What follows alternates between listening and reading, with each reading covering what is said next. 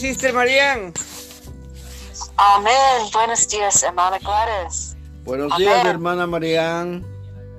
Amén. Buenos días, hermano Luis. Amén. Amén. Gloria a Dios. Amén. Señor Jesús, te damos gracias por un nuevo día de vida que nos das. Te damos gracias por esta comunión. Ponnos de un mismo espíritu y que todo sea para tu gloria. En nombre del Padre, del Hijo, del Espíritu Santo. Amén. Nos toca semana 2, día 3. Día 3, sí. amén. Jeremías 17, 9 y 13, 23. Amén. Amén. Engañoso es el corazón más que todas las cosas e incurable. ¿Quién lo conocerá? Ayúdanos, Padre. ¿Podrá cambiar el cusita su piel o el leopardo sus manchas? Entonces también podrías vosotros hacer el bien, quienes estáis acostumbrados a hacer el mal. Otro aspecto del núcleo del libro de Jeremías es que se pone al descubierto lo que somos en nuestra condición caída. En este asunto, Jeremías es muy profundo, pero a la vez muy sencillo. Habla sobre el corazón humano. Nuestro corazón es extremadamente engañoso e incurable. No, te pasaste. Dice, en, eh, en 17, 9, ya, nuestro corazón, y este dijiste, ¿no? Ya. Así como nuestro corazón es incurable, también nuestra naturaleza caída es inalterable. Amén. En nuestra condición caída somos personas corruptas y podridas. Es imposible que cambiemos, nos corrijamos o mejoremos por nosotros mismos. Los discípulos de Confucio intentaron valerse de sus enseñanzas para mejorarse a sí mismos, pero han fracasado. Amén. Incluso lo dicho en Jeremías 17:9 con respecto a cuán engañoso e incurable es el corazón del hombre que guarda relación con la economía de Dios y su impartición.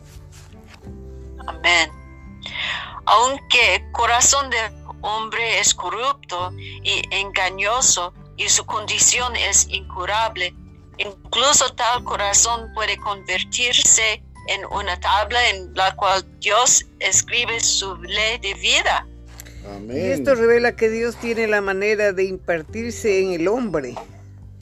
Una vez que Dios ha entrado en el hombre, él se extenderá del espíritu del hombre a su corazón. Amén. Esa es la manera de proceder de Dios conforme a su economía al tratar con el corazón del hombre caído. Habiendo abandonado a Dios que es el origen, la fuente de aguas vivas, se tornó malvado al tener un corazón que era engañoso sobre todas las cosas e incurable. Ayúdanos, Padre. Así como al tener una naturaleza pecaminosa e inalterable, como la piel de la del cusita y como las manchas de leopardo, las cuales no pueden ser cambiadas. Amén. Esto pone en evidencia la verdadera condición del hombre caído. Amén. Isaías respondió a la visión del Cristo en gloria, diciendo, ay de mí porque soy muerto. Como resultado de contemplar esta visión, a Isaías le llegó su fin. Amén. Isaías continuó diciendo, pues soy hombre de labios inmundos y habito en medio de un pueblo de labios inmundos. Y esto nos muestra cuánta atención debemos prestarle a nuestros labios, a lo que decimos. Todos los días hablamos en exceso. Un gran... Mm, un gran... Mm, amén. Perdón, hermano. Amén. Un gran porcentaje de las palabras que pronunciamos son malignas debido a que la mayoría de nuestras palabras son palabras de crítica.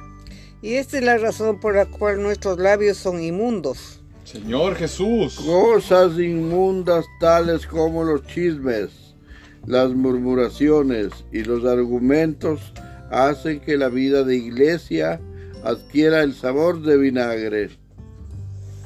Si eliminásemos los chismes, las murmuraciones y los argumentos, tal vez descubriríamos que tenemos muy pocas cosas que decir. Al igual que Isaías, debemos darnos cuenta de que nuestros labios son inmundos. Todo aquel que verdaderamente ve una visión del Señor es iluminado. Amén. La visión que él ve inmediatamente pone su persona al descubierto y lo trae a la luz.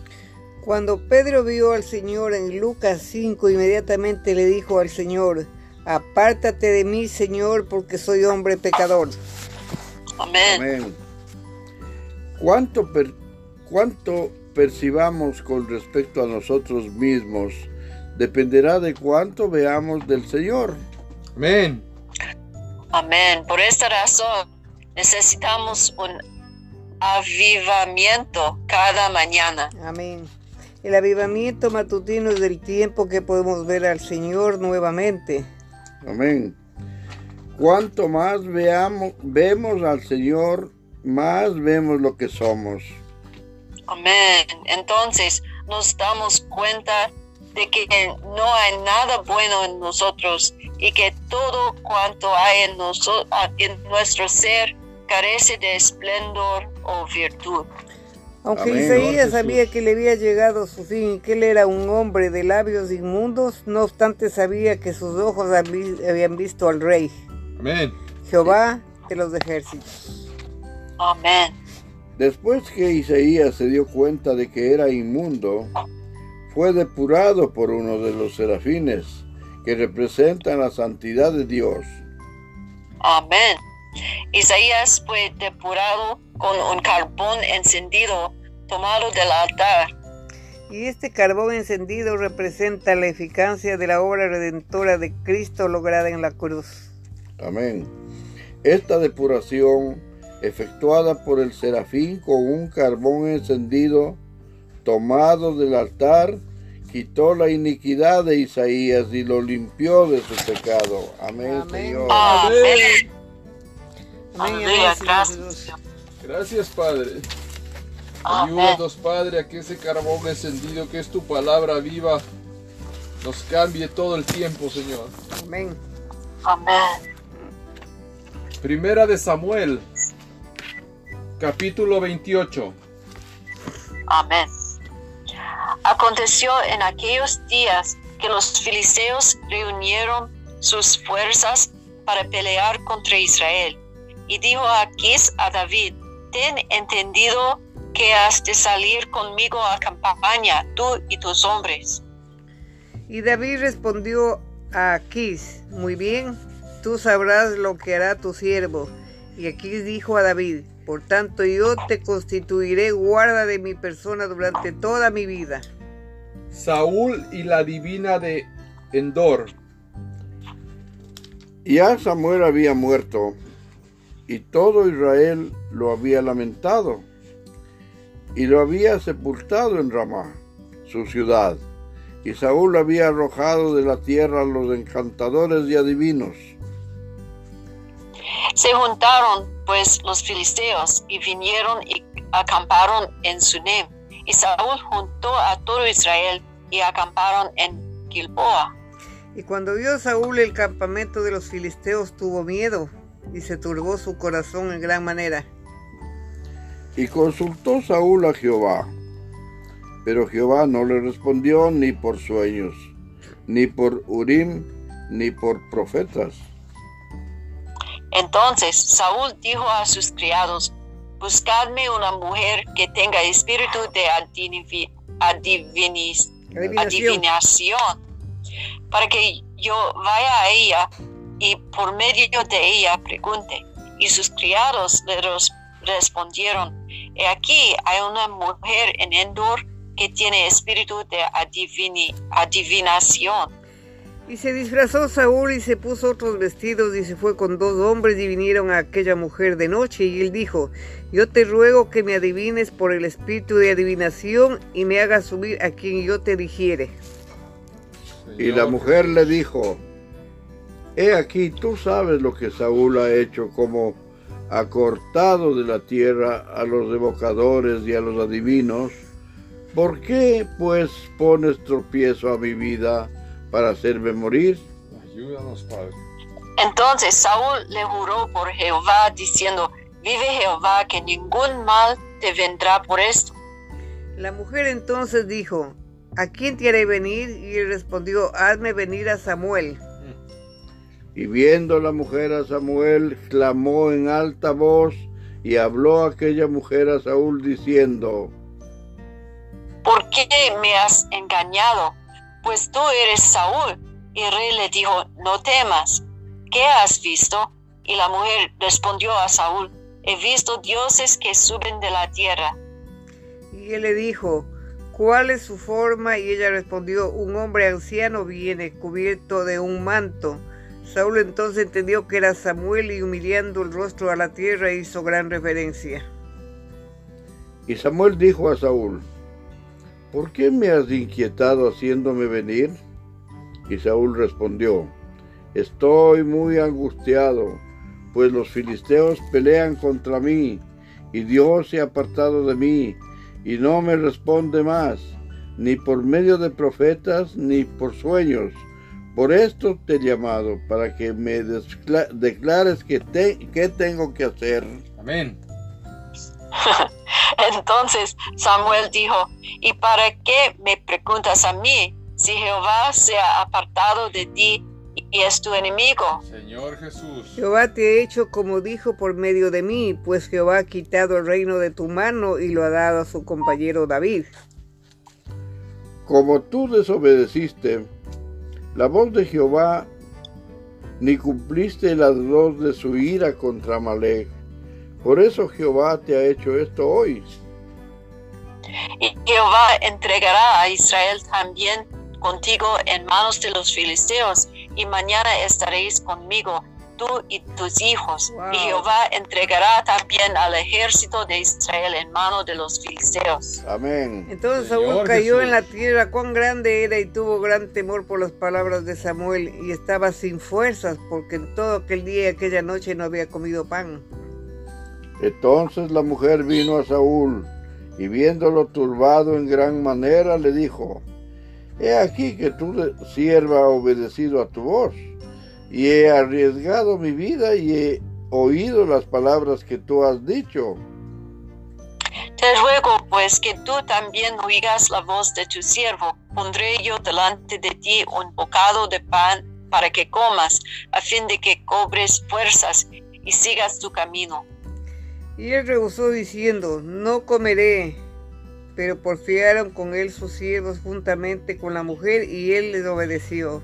Se levantó pues del suelo y se sentó sobre una cama.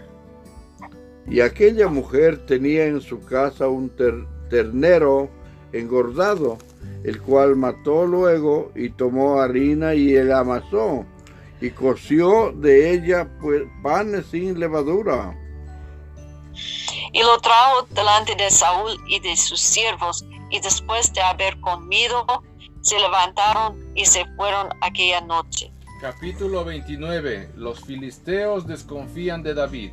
Los filisteos juntaron todas sus fuerzas en Afec, e Israel acapó junto a la fuente que está en Israel. Hermano Luis. Y cuando los príncipes de los filisteos pasaban revista a sus compañías de a ciento y de a mil hombres. David y sus hombres iban en la retaguardia con Aquís. Y dijeron los príncipes de los filisteos, ¿qué hacen aquí estos hebreos?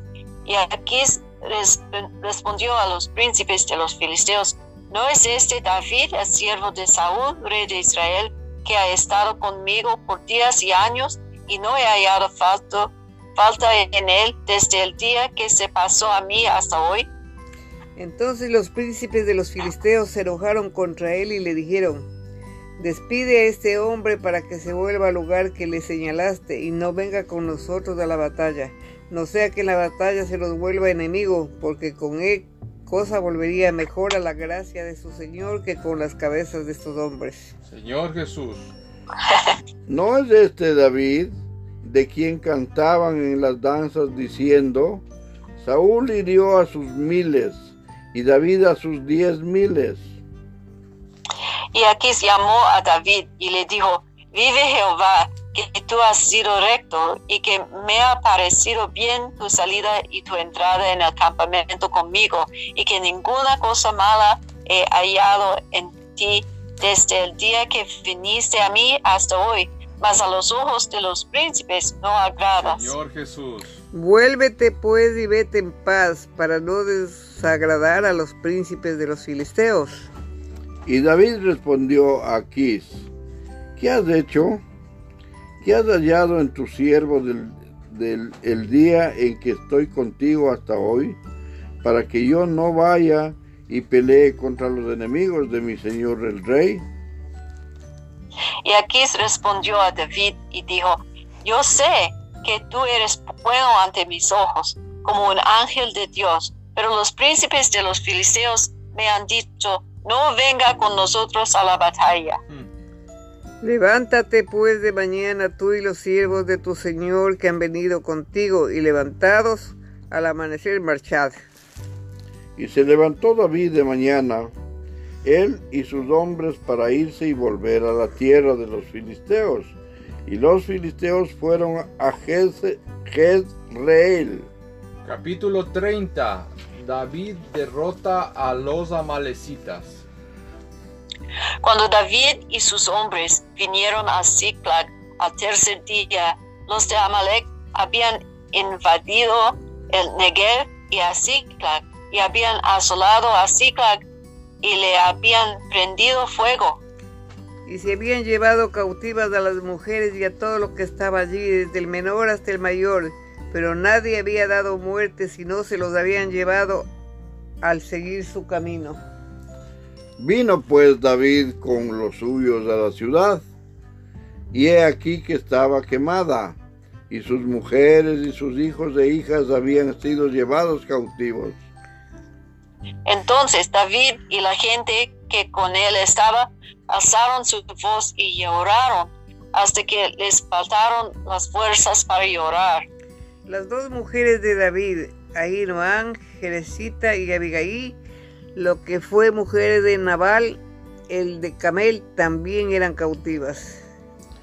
Y David se angustió mucho porque el pueblo hablaba de apedrearlo, pues todo el pueblo estaba en amargura de alma, cada uno por sus hijos y por sus hijas.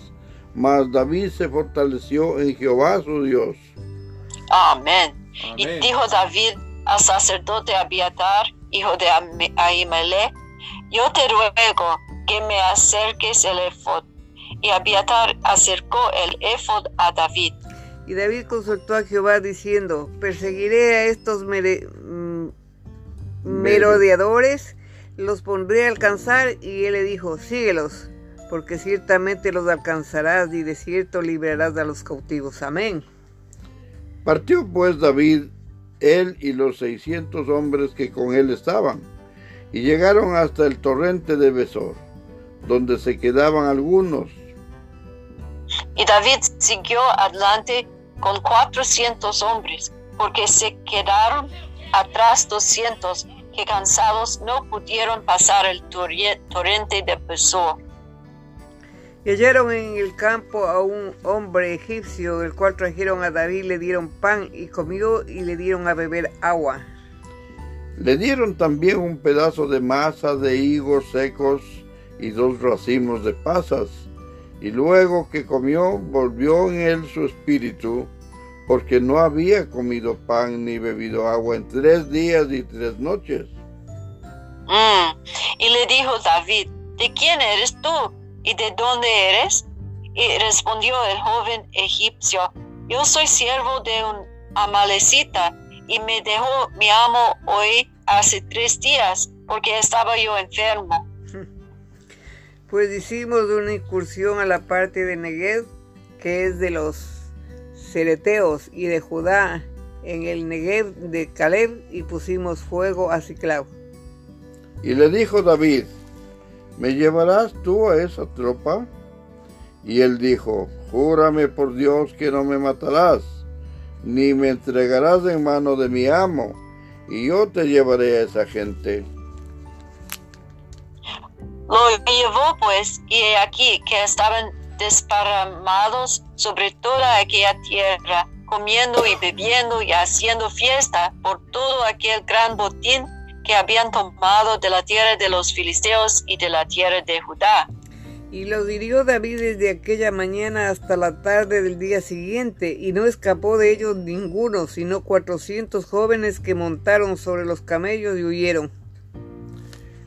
Y libró David todo lo que les los amalecitas habían tomado, y asimismo libertó David a sus dos mujeres.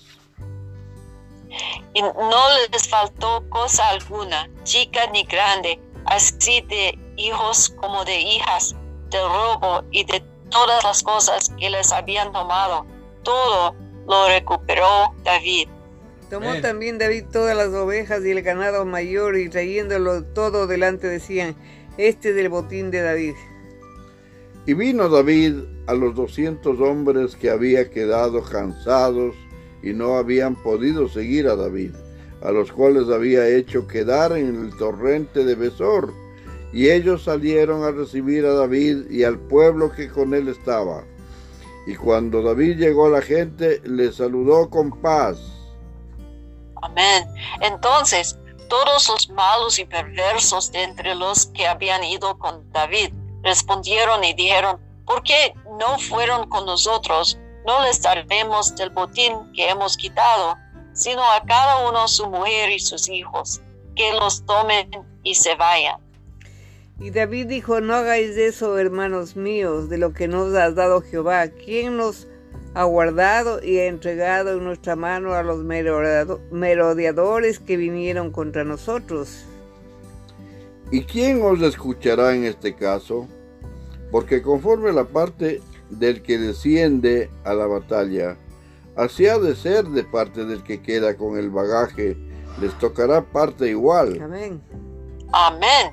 Desde aquel día en adelante fue esto por ley y ordenanza en Israel hasta hoy. Y cuando David llegó a Ciclag, envió del botín a los ancianos de Judá sus amigos, diciendo, He aquí un presente para vosotros del botín de los enemigos de Jehová. Lo envió a los que estaban en Bertel, en Ramor de Negev, en Jair, en Aroer, en Sifmot, en Estemoa, en Racal, en las ciudades de Jeramel, en las ciudades de Ceneo, en Orma, en Corazán, en Atac, en Hebrón y en todos los lugares donde David había estado con sus hombres. Capítulo 31 Muerte de Saúl y de sus hijos. Los filisteos pues, pelearon contra Israel y los de Israel huyeron delante de los filisteos y cayeron muertos en el monte de Gilboa.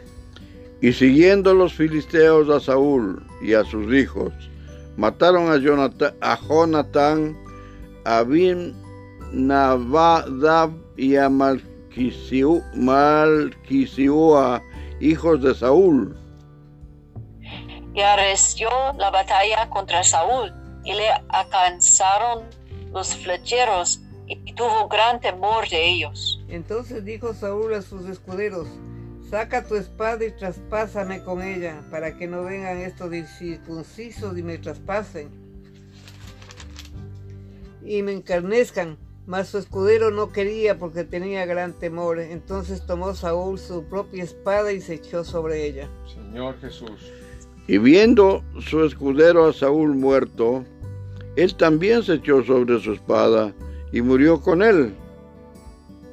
Así murió Saúl en aquel día, juntamente con sus tres hijos y su escudero y todos sus varones. Y los de Israel que eran del otro lado del valle y del otro lado del Jordán, viendo que Israel había huido y que Saúl y sus hijos habían sido muertos, dejaron las ciudades y huyeron, y los filisteos vinieron y habitaron en ellas. Aconteció al siguiente día que viniendo los filisteos a despojar a los muertos, hallaron a Saúl y a sus tres hijos tendidos en el monte de Gilboa.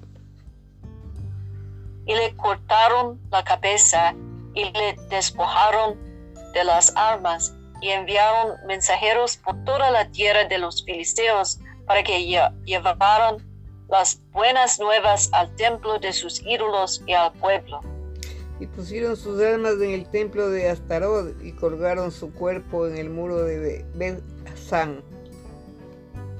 Mas oyendo los de Jabes de Galad esto que los filisteos hicieron a Saúl, todos los hombres valientes se levantaron y anduvieron toda aquella noche y quitaron el cuerpo de Saúl y los cuerpos de sus hijos del muro de Betzán y viniendo a Jabes los quemaron allí. Y tomando sus huesos los sepulcros debajo de un árbol en Jabes ayunaron siete días. Amén y amén. Mm. Amén, Señor. Amén y amén, Señor Jesús. Te damos gracias porque vamos caminando un poco más. Ayúdanos a confiar de que todo tienes control tú, Señor Jesús. Y ayúdanos a no salirnos de tu camino. Amén. En el nombre del Padre, del Hijo, del Espíritu Santo. Amén. Amén, Señor. Gracias te damos infinitamente, amado Padre, por la bendición de siempre proteger nuestras comuniones en la mañana para enaltecer y limpiar todo nuestro camino espiritual, Señor. Gracias a la hermana Mariana, a todos los hermanos, Diego, eh, mi esposa Gladesita, por la bondad de que todos compartimos este, este honor de darte las gracias todos los días, Señor. En el nombre del Padre, del Hijo, del Espíritu Santo. Amén. Amén. Oh Señor Jesús, nuestro, nuestro corazón no es bueno, oh Señor Jesús. Nuestro corazón es, es engañoso. Oh, Señor Jesús, ayúdanos. No, podemos cambiar. Pero, pero Señor Jesús, tú eres nuestro eh, esperanza. Amén. Nuestra esperanza. Y nuestra y, y todas nuestras batallas eh, eres en su mano. Gracias, Señor. Amén. Tú eres vencedor, vencedor, vencedor. Amén. Aleluya. Como, como, como, David. Amén. Tú eres vencedor. Amén. Y sus enemigos um, uh, no, no, no puedes, uh, no puede, no puede Amén. Amén. No puede resistir a ti. Amén. Amén. Amén, Señor. Tus enemigos no pueden resistir a ti. Amén. Señor Jesús, ayúdanos, Señor. Amén. Porque necesitamos un nuevo corazón. Amén. Gracias, Padre, porque nos diste un nuevo corazón. Gracias Padre por ese carbón encendido que es Jesucristo, su palabra viva. Gracias Padre por la pureza de tu palabra que nos cambia. Perdónanos Padre, como se llama, a no ser como Saúl. Ayúdanos, Padre, a poder entender que no necesitamos más, de, más que de ti solamente. No necesitamos adivinos ni ninguna cosa semejante, Señor. Gracias, Padre, porque tú dijiste que Amalek será cortado de todo Israel hasta hoy. Gracias, Padre, porque tú hiciste que, como se llaman los filisteos, no confíen en David porque son dos reinos diferentes. Ayúdanos, Padre, porque no tiene nada que ver la luz con las tinieblas. Gracias Padre porque tienes misericordia de este mundo. Sigues ayudándonos en todo lo que has permitido y todo lo que permites y permitirnos ver y terminar el libro de Primera de Samuel. Amén. Amén y amén. Te damos toda la gloria, te damos toda la honra y toda la alabanza de todo lo que nos sigues dando. Sigue cambiando nuestros corazones día a día. Conforme a tu gracia y misericordia. Amén y amén. Amén. Amén. Oh Señor, ah, escribe, escribe su, su, ley en nuestra nuestro corazón. Amén. Amén. Amén. Amén. Sister María, ¿tomorrow es? Sí, sí. No problema. Amén. O sea, hasta mañana. Hasta mañana. Amén. Amén. Bye bye.